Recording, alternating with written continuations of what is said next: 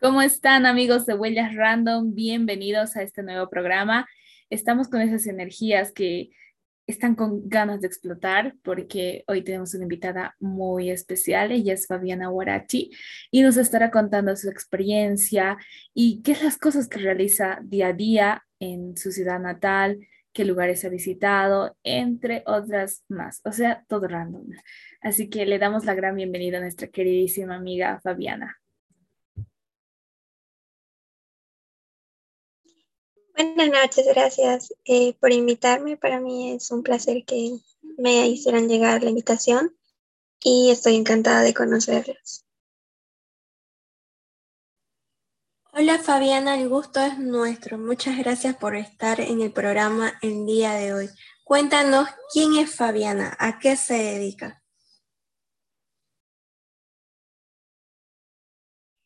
Eh, bueno, actualmente soy una estudiante universitaria. Eh, en general, en mis tiempos libres me dedico al voluntariado o actividades extracurriculares en las artes. Me gusta mucho la música, me gusta incursionar en la naturaleza también y me encantan los idiomas, así que siempre que puedo tengo que aprender algo. Wow, eso es genial. ¿Y hasta ahora cuántos idiomas sabes y cuál es tu carrera? Em, estoy estudiando turismo y lenguas y por el momento puedo hablar inglés, estoy aprendiendo francés, lengua de señas y también chino y japonés. Wow, eso realmente que es súper interesante. Y de todos esos idiomas, ¿cuál es el que más te gusta?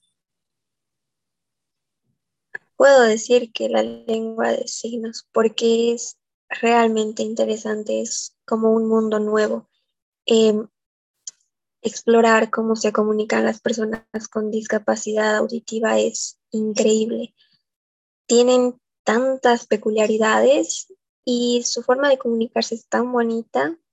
Es es similar a cómo se refieren en el, francés. Dicen que el francés es la lengua más romántica. Yo digo que la lengua de señas es la más interesante, la más curiosa, la más bonita para mí. Eso sí es genial. Sí que el francés es conocido por ser una lengua bastante elegante y romántica. Y qué interesante, la verdad, me sorprendió bastante porque con los idiomas igual yo siempre digo de que si sabes un idioma puedes entender mejor el contexto de las personas que hablan ese idioma. Y eso siempre es genial. Continuando con más del programa, ¿nos puedes contar acerca de lo que haces día a día? Que, ¿Cuál es tu rutina? Eh, claro. Yo Usualmente vengo de una familia numerosa, entonces al empezar el día tengo que ver por mis hermanas menores. Es interesante. Y bueno, también terminando eso, empiezo con actividades que generalmente realizo en el lugar donde vivo. Em, ahora estamos cuidando de unos animalitos con mi familia porque no tienen hogar. Eh, después a clases, luego nuevamente a estudiar o practicar alguna actividad extracurricular, nuevamente en la tarde a clases y en las noches los dedico a estudiar. Me gusta bastante leer y en general es eso, trato de no agitarme mucho con mi rutina diaria, pero es sencillo. Un día muy productivo. ¿Y cómo organizas tu tiempo, Fabiana? Eh, por lo general no soy una persona que se apegue demasiado a la hora porque tengo la creencia de que si haces eso puedes llegar a estresarte mucho más. Entonces me gusta dejar que mi día fluya y si hay algo nuevo lo vamos a implementar al día. Sin embargo, hay procesos que se repiten. Entonces, los hago con tranquilidad, mi día transcurre normalmente, mis horarios se acomodan de acuerdo a las situaciones que vienen. Me gusta un estilo de vida relajado. Eso sin duda es genial porque es, es algo distinto de lo que habíamos escuchado en todos los programas. Generalmente siempre tenemos a personas de que todo organizado para el día siguiente, para todo tal, pero también está genial tener una rutina bastante relajada porque no solo te ayuda a ti. ¿Y cuál crees que es la diferencia principal entre una rutina súper estricta con horarios y la rutina que tú tienes? Dándonos los aspectos positivos de la rutina que tienes. Yo solía llevar una rutina estricta. Tenía un horario, cumplía horas, pero no había mucho del factor sorpresa en mi vida. No, sí es, es bueno tener una vida organizada porque sabes lo que va a venir al día siguiente y está bien, es, es muy bonito, pero no, no puedes mirar más allá a veces. Entonces, desde que descubrí el estilo de vida más relajado, eh, mis niveles de estrés, mi pasión por la vida, mi pasión por algunas actividades, todo ese tipo de cosas eh, mejoró. Me hizo amar mucho más lo que yo hacía y me hizo apreciarlo realmente.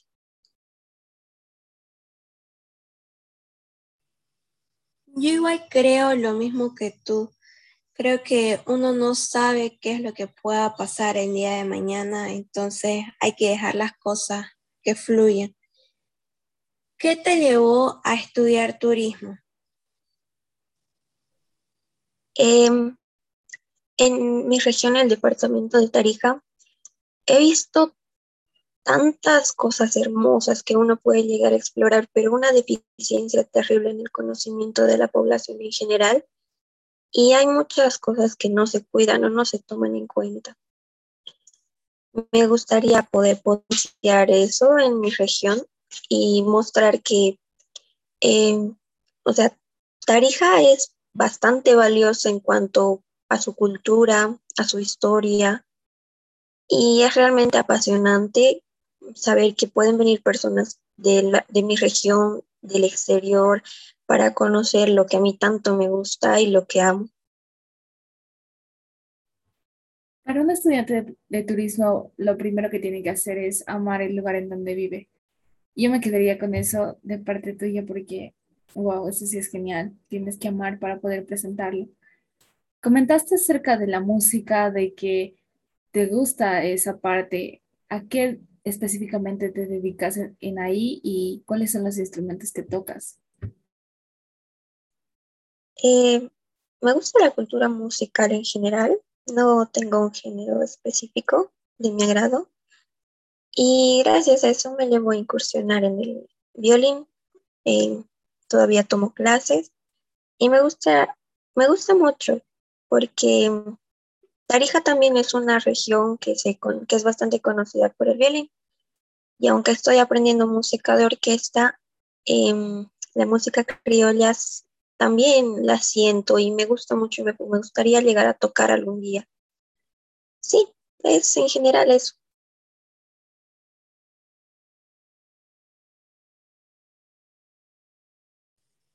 Qué lindo, ojalá podamos tenerte un programa más y nos puedas tocar algo de tu música. ¿Qué es lo que realizas en tu tiempo libre?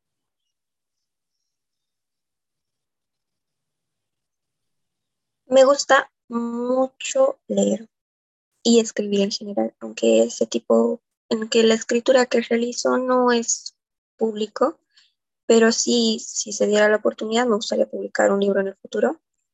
Pero en general me encanta leer. Eh, tengo una colección amplia y me gusta enseñar eh, de, de cualquier tema que tenga un conocimiento profundo. Me encanta que las personas que no conocen se acerquen a mí y son más como actividades de voluntariado individuales que realizo. Y en general lo baso en eso, simplemente a lo que, a lo que venga por el día. Como mencionaba, no tengo un horario estipulado. Entonces, si surge algo, lo voy a realizar, ya sea música, lectura, escritura, baile, eh, mm, hacer jugar a los niños, incluso a veces surge ese tipo de situaciones. Cuidar animales, es, es un horario muy libre el que tengo y mis, mis, mis horas libres no son estrictas. Entonces, puedo decir que realizo muchas actividades en días que no corresponden o que tal vez puedo no haber planeado absolutamente nada. En general, transcurre así. ¿Y cuáles son tus autores favoritos?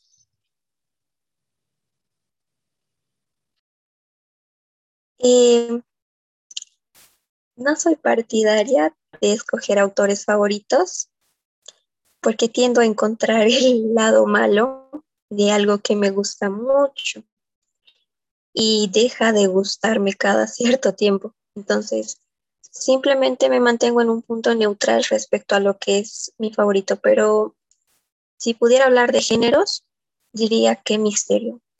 Me gustan mucho los libros de misterio, novelas, eh, todo tipo de situaciones que incluyan ese tipo de género.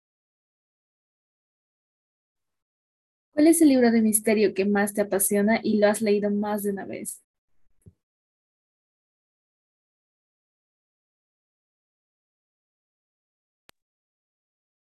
No podría recordar cuál es, porque tengo como 10 en mente en este mismo instante. Pero tal vez podría ser alguno de Edgar Allan Poe, porque tiene una, una forma de expresar la sátira en que me gusta mucho. Y volviendo al tema de tu carrera, ¿nos podrías decir más o menos de qué trata la carrera de, de turismo? Porque al mencionarme turismo, lo primero que me, que me imagino es viaje, pero tal vez hay algo más allá. En general, claro, incluye viajes y ese tipo de situaciones, pero en general es mostrarle a las personas lo valioso de esos aspectos que a veces no tomamos en cuenta. La cultura de una, de una población, eh, las creencias, todo ese tipo de situaciones que a veces se nos pasan de la mente y que no, no le damos el suficiente valor o importancia, eh, en mi carrera se nos enseña a apreciarlo mucho más de lo que, de lo que haríamos en un estilo de vida común, por así decirlo. Entonces te enseña a apreciar completamente detalles que pasan desapercibidos para muchos de nosotros. Y te ayuda también a que puedas enseñar y transmitir todo ese tipo de cosas a otras personas y que, otras personas puedan transmitirlo a otras más. Entonces es como un círculo de conocimiento respecto a la vida misma del humano, del ser humano, que se va transmitiendo de persona a persona. Para convencerme de ir a Tarija y quedarme por mucho tiempo para admirar, y sé que es muy hermoso, pero para que me convenzas, y a mí me encanta la historia, la leyenda, lo místico, ¿cuál es la historia o la leyenda que me contarías para el lugar?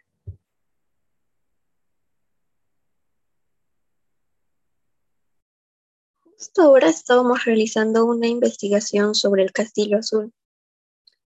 Se cuenta que, por ejemplo, que el Castillo Azul ha sido construido en la época de la colonización, donde mm, vivían, obviamente, los colonizadores eh, con mayor influencia. El castillo se mandó a construir.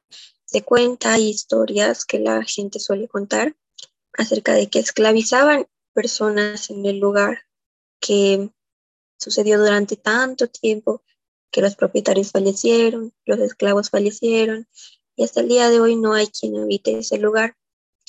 Actualmente, mm, hace unos pocos años, los cuidadores del lugar afirman que cada noche las luces se encienden y dicen ver sombras en el castillo.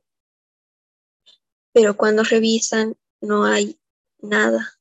Entonces se ha pasado de cuidadora a cuidadora esa noticia y hasta el día de hoy no se sabe si es cierto, pero la gente suele rumorear que sí lo es. Entonces es realmente interesante y a veces se realizan visitas en la noche. Entonces puedes experimentar por ti misma para saber si eso es cierto o no es cierto. Algunos turistas afirman que sí es, que sí lo es y las experiencias que han tenido en el lugar han sido bastante gratificantes.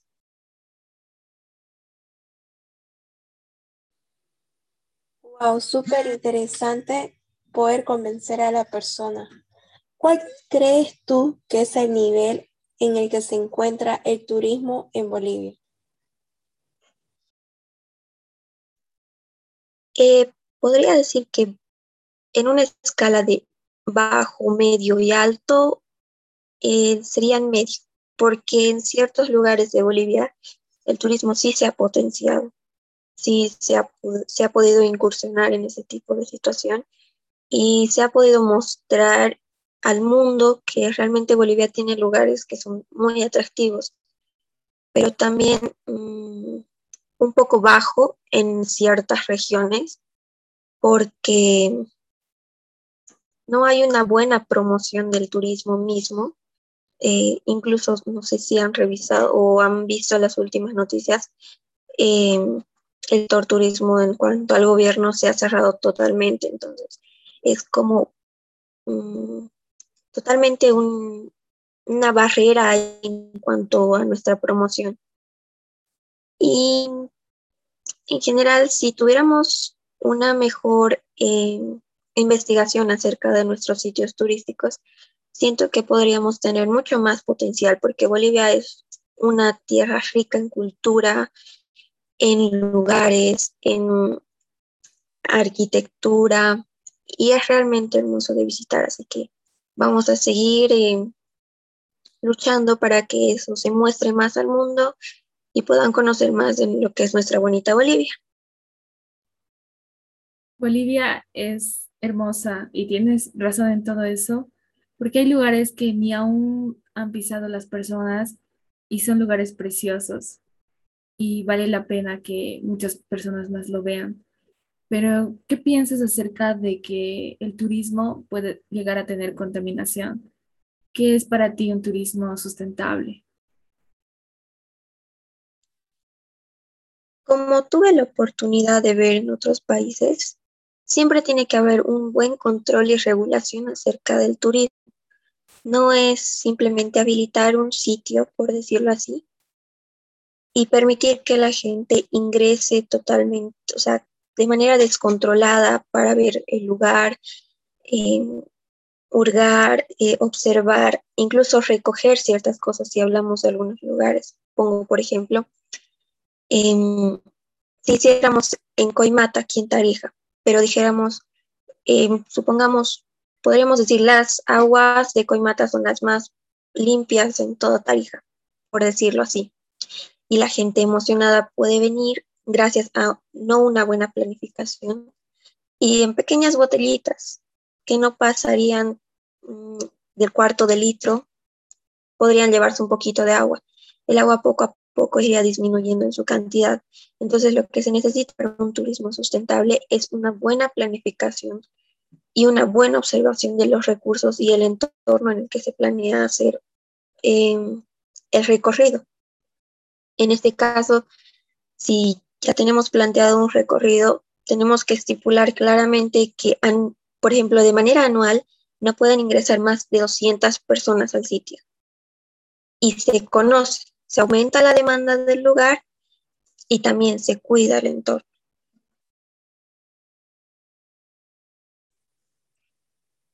Es súper importante tener cuidado del medio ambiente. Y en cuanto a la gastronomía, ¿cuál es tu comida favorita, Fabiana? Me gusta mucho la arvejada respecto a Tarija. Em, en Bolivia no podría decidirme, pero puedo decir que mi platillo favorito es el picante de pollo. me gusta cómo se prepara en ciertas regiones. Es, al menos en Tarija, es muy interesante cómo en ciertos pueblos en el área rural todavía se sigue preparando este tipo de alimentos. Es tan, tan tradicional. Tuve la oportunidad de viajar a ciertos, a ciertos lugares donde me ofrecieron eh, comer algo con ellos, sentarme en su mesa junto con su familia. Y es interesante porque desde las mismas cosechas, ellos recolectan todos los ingredientes necesarios y empiezan a cocinar con eso. Y el sabor que vas a probar en la ciudad, preparado por, por ti misma, por verduras que ya tal vez han pasado un tiempo después de cosecha, a unas verduras recién cosechadas es realmente diferente y me gustan mucho las comidas tradicionales, no, no puedo negar eso y siempre que tengo la oportunidad me, me doy un gustito de más con ciertos tipos de alimentos. ¿Y qué tal el carpincho se llama? El juguito que toman allá. Mm, no te entendí muy bien, pero uno del, te puedo decir que una de las bebidas más famosas de Tarija es la aloja de maní. Es realmente deliciosa. Está hecha, es una chicha a base de maní, pero no es fermentada, es dulce. Y se consume todos los días. Aquí en Tarija visitas en ciertos lugares y vas a encontrar fácilmente. Es muy rica y realmente si llegan a visitar Tarija se los recomiendo mucho. Creo que mencionaste que tu plato favorito es la arvejada, creo. ¿De qué consta este plato? ¿Nos podrías comentar? Ya que es algo nuevo para nosotros. Eh, la arvejada en general es simplemente papas fritas, eh, arveja hervida y todo esto revuelto con huevo. Se, sirven ciertas celebraciones en Tarija y es bastante rico. Es una comida sencilla que puedes mm, comerla tranquilamente y no te va a dar tampoco hambre, pero te va a dejar lo suficientemente lleno como para poder continuar con tu día normalmente. La arvejada es un plato nuevo en la lista de huellas random para poder probar porque generalmente gustamos del pique macho y con lo mucho que nos encanta hablar de comida, creo que es algo que vamos a poder reservar. Durante todo el tiempo que has estado acá, eh, ¿cuáles son los países que has visitado? Porque nos comentaste algo de ello. Tuve la suerte de visitar en Estados Unidos hace dos años aproximadamente y conocer también un poco de Perú. Eh, también conocí un poco de Argentina y algunos departamentos de Bolivia. Aún me falta por conocer. Es súper conocer otros países y haciendo una comparación en la gastronomía, ¿cuál crees tú que es la mejor? Bolivia. Me encanta la sencillez que tienen en sus platos, pero lo elaborados que están y la sensación que te dan al comerlos. Aunque nuestra gastronomía es bastante similar a la de Perú.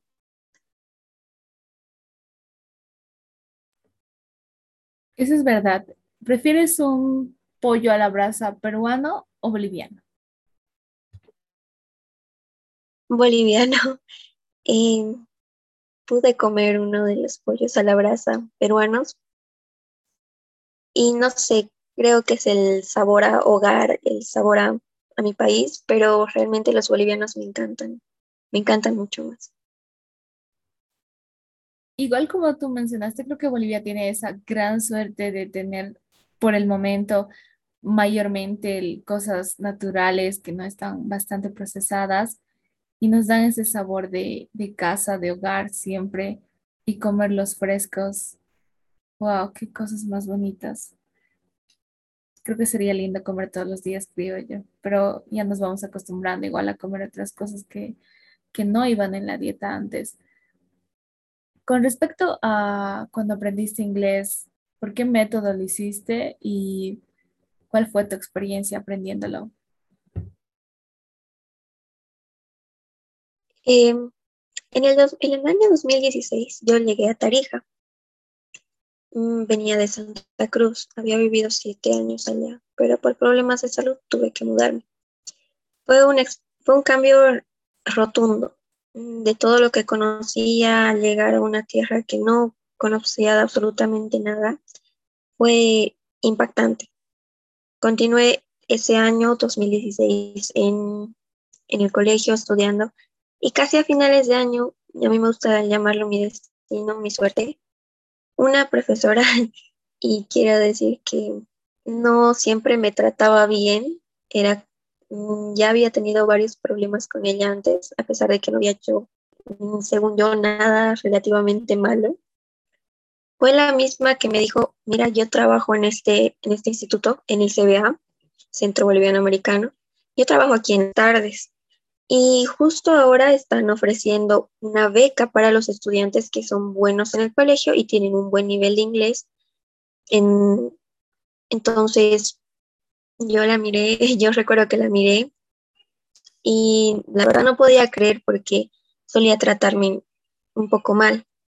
Entonces, yo recuerdo haber agarrado totalmente agradecida, tenía ganas de llorar porque me estaba tomando en cuenta a mí que tal vez pensaba que era una de las alumnas más problemáticas.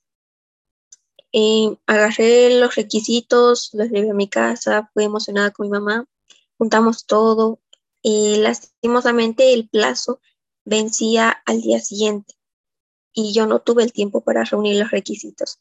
Nuevamente mi suerte estuvo a mi favor que el plazo para la beca a la que quería postular se extendió unos días más y yo tuve la suerte de que ya, como ya había reunido todo realmente apresurada, pude entregarlo dentro del plazo de los días estipulados. La beca se llamaba, o se llama eh, Access. Es una microbeca que da la Embajada de Estados Unidos. Eh, actualmente están en la tercera generación, ya terminando.